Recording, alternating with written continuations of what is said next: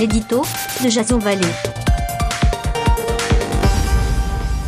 Bonjour, nous sommes le 27 janvier 2019 et voici le titre de mon éditorial qui s'intitule Entre colère et indignation. C'est fait.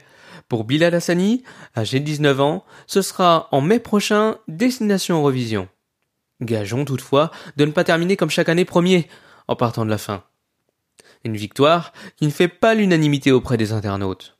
En effet, la différence suscite parfois l'intolérance. On ne peut qu'être frappé devant la salve de commentaires homophobes survenus au lendemain de sa nomination.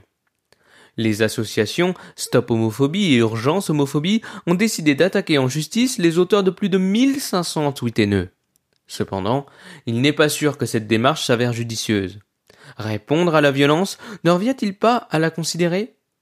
Si d'aucuns ne peuvent s'empêcher de voir au travers de ce candidat l'ombre de Conchita Wurst, il est regrettable de voir l'édition 2019 du concours européen qui n'en est plus vraiment un, se déroule dans un tel climat de racisme, d'antisémitisme sur fond de politique internationale.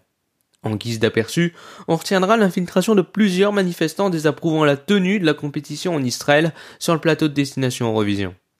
Toute cette intolérance, accentuée sur les réseaux sociaux, traduit inexorablement un recul de nos libertés, en témoigne l'élection des extrêmes ou les agressions de journalistes.